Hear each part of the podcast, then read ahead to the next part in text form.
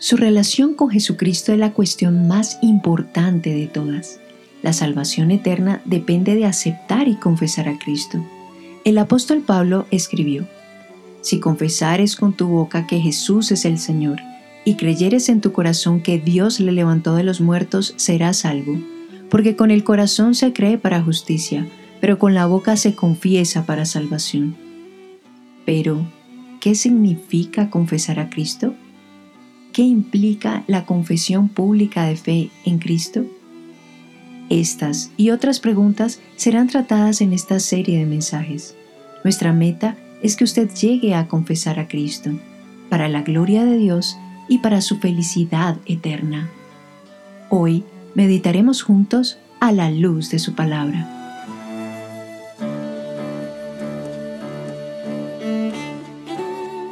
Bienvenidos al episodio número 14 de esta serie de mensajes sobre el tema Confesar a Cristo.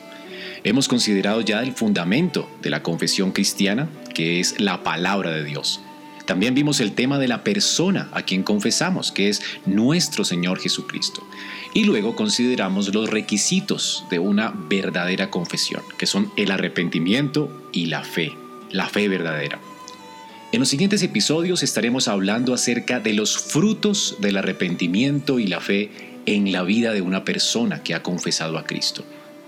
La escritura nos habla de la importancia de la fe para nuestra salvación y para nuestra santificación, pero la escritura no nos habla de la fe como un fin en sí misma. La fe es un medio de gracia que nos lleva a depender de Cristo y nos capacita para vivir una vida de servicio agradable a Él. Como alguien dijo, la fe que descansa en Cristo es una fe que no descansa de agradarle a Él. Les habla el pastor Andrés Espinosa y hoy me acompaña el pastor Javier Muñoz. Buenos días, Javier.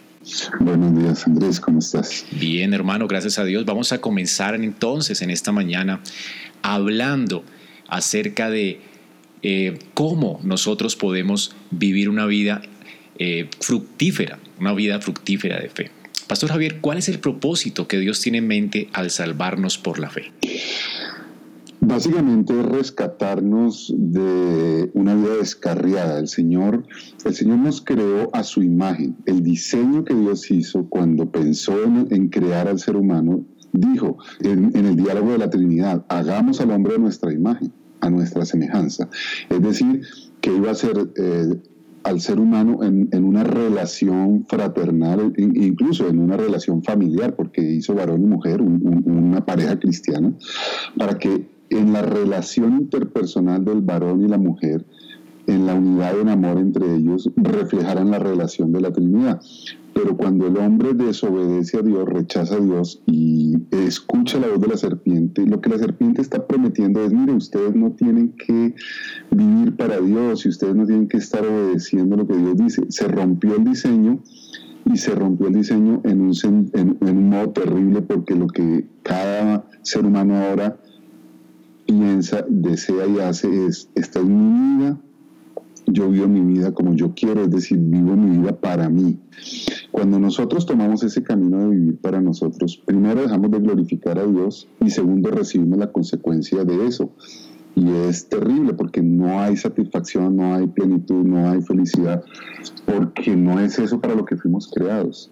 Cuando viene el Señor Jesucristo nos capacita para reorientar nuestra vida, para vivir para Él, para, darle al Señor la gloria y la honra, siendo imágenes y enfocando nuestra existencia en Él y no en nosotros mismos. Cuando eso pasa, cuando el Señor, por medio del Espíritu Santo, moldea nuevamente, redirecciona, eh, porque arrepentirse es cambiar 180 grados, dejamos de enfocar nuestra vida para vivir para nosotros y nuevamente volvemos a vivir para Dios, es entonces que podemos llegar a la plenitud, a la satisfacción, como consecuencia de ese vivir para Dios. La escritura nos dice, Javier, que en 1 Corintios 6, 19 y 20, no sois vuestros porque habéis sido comprados por precio. Glorificad pues a Dios en vuestro cuerpo. Y esto es precisamente lo que acabas de decir, ¿no? El Señor nos salvó y nos compró con su sangre para que pudiésemos vivir para Él. Así que la vida cristiana está centrada en Dios. De hecho, ¿qué piensas de que un cristiano viva centrado en sí mismo?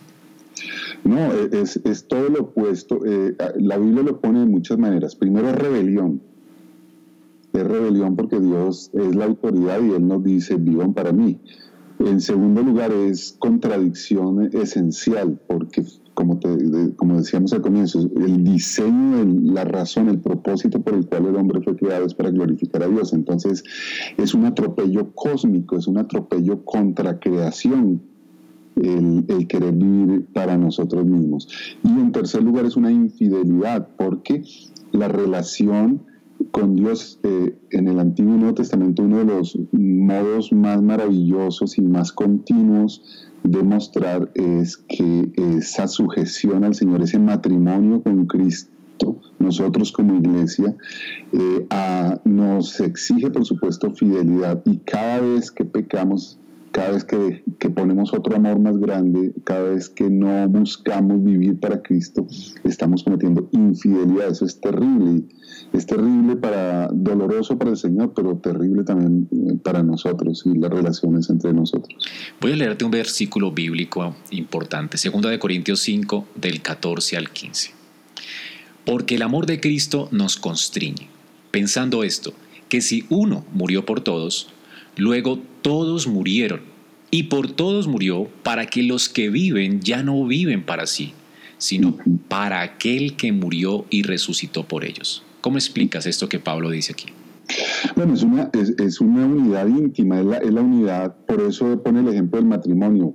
El, Dios habla del matrimonio como serán una sola carne y nuestra relación con Cristo es, es, comparada a eso. Nosotros somos completa, totalmente unidos a Cristo. Cuando el Señor nos regala la fe para creer en Él, eh, entonces nos une a Cristo.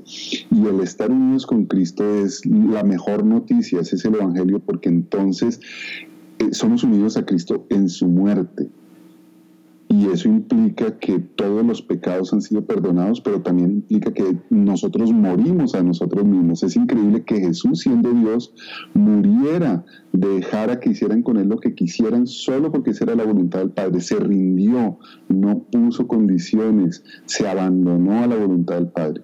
Y eso es lo que nosotros hacemos en Cristo, nos abandonamos a nosotros mismos para que Cristo haga con nosotros lo que quiera y, que lo que suceda en nuestra vida sea lo que Dios quiera, lo que Cristo quiera, nos abandonamos en Cristo, pero también entonces estamos con Cristo unidos en, su gloria. Y como fuimos creados para ser imagen de Dios, fuimos creados para ser las criaturas más exaltadas, incluso más que los ángeles, dice el salmista. Eh, siendo tan poco, el Señor nos exaltó más allá, pero, pero ¿por qué nos exaltó más allá? Porque nos exaltó en Cristo, unidos con Cristo ahora estamos en la gloria junto con Él. Esa, unidad con Cristo, ese ser una sola carne con Cristo es maravilloso. Increíble que el Señor entonces nos llama a seguirle a Él siguiendo sus pisadas. Es lo que nos recuerda Primera de Pedro 2.21.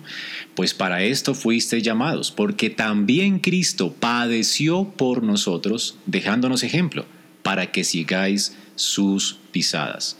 El Señor entonces nos exhorta para que seamos fieles, como dice en Apocalipsis 2.10, fieles hasta la muerte. Pastor, ¿qué implicaciones tiene que una persona arrepentida se llame cristiana? Pues la palabra cristiana significa seguidor de Cristo, como acabas tú de decir, el que sigue las pisadas de Cristo. Las pisadas de Cristo, ¿a dónde nos llevarían? Imaginémonos. Entonces las pisadas de Cristo nos llevan a hablarle a la gente de Cristo, como Él hizo.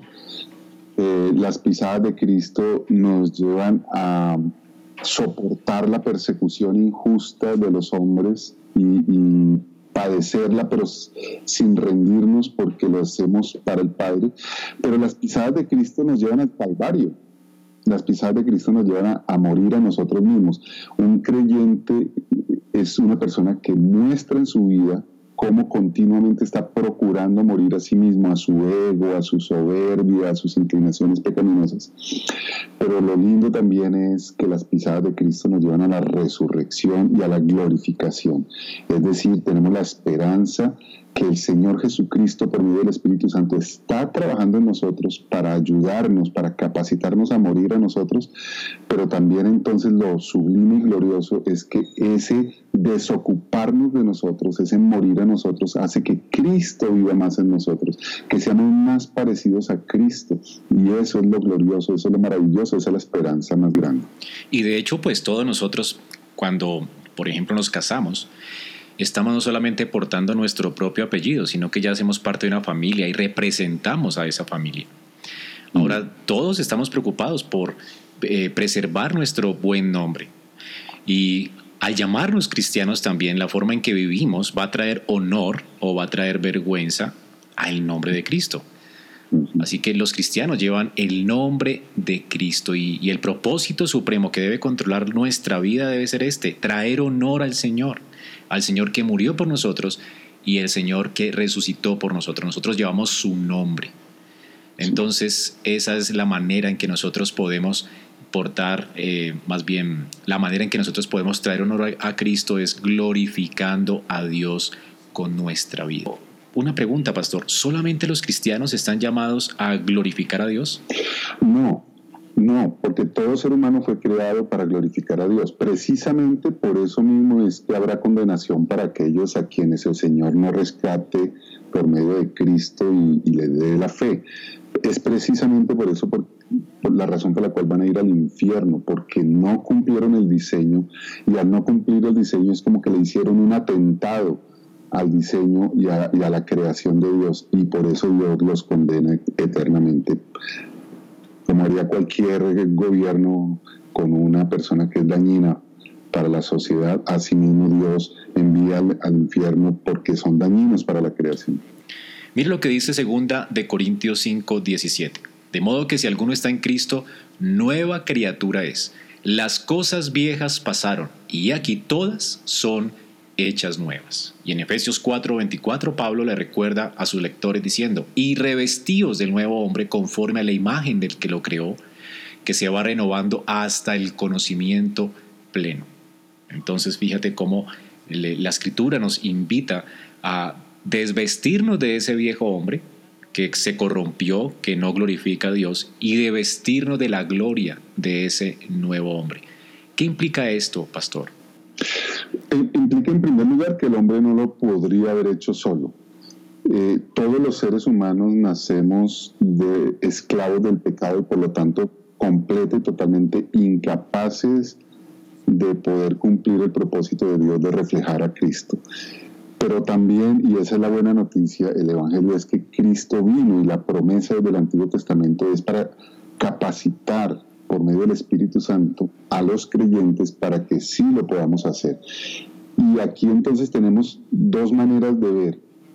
En un, en un sentido, Jesucristo ya nos revistió de su vida perfecta completamente de tal manera que hoy en día el Padre nos ve como que nosotros somos perfectos, como que no hemos pecado jamás, nunca lo hemos hecho, porque es lo que Cristo nos ha dado, es el vestido que Él nos ha regalado y por eso podemos orar, entrar directamente en su presencia, por ejemplo, y muchas otras bendiciones. Pero por otro lado también es un proceso el Señor Jesucristo por medio del Espíritu Santo nos está capacitando para que nos vistamos de Cristo y ese es, ese proceso de santificación, nos está haciendo cada vez mejores, más parecidos a Cristo.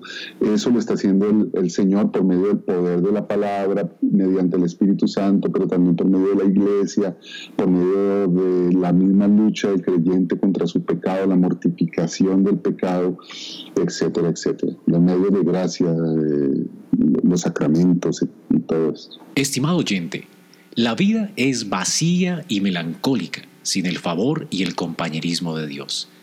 Agustín de Hipona dijo, nos ha hecho para sí mismo y estamos inquietos hasta que nos reclinemos en Él. Dios nos creó para encontrar deleite solo en Él. Hay un vacío en nuestras vidas si no tenemos amistad con Dios. David confesó, me mostrarás la senda de la vida. En tu presencia hay plenitud de gozo, delicias a tu diestra para siempre. Y Jesús nos enseñó, y esta es la vida eterna, que te conozcan a ti, el único Dios verdadero, y a Jesucristo a quien has enviado. Juan escribió, lo que hemos visto y oído, os anunciamos, para que también vosotros tengáis comunión con nosotros. Y nuestra comunión verdaderamente es con el Padre y con su Hijo Jesucristo. Todos los placeres del mundo dejan vacío de dolor a una persona. La alegría del Señor nos satisface y nos hace cantar con el salmista. ¿A quién tengo yo en los cielos sino a ti?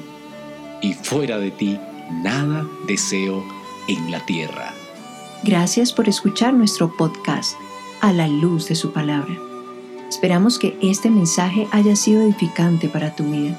Si deseas este y otros mensajes, visita nuestra página en internet iglesiaraa.org.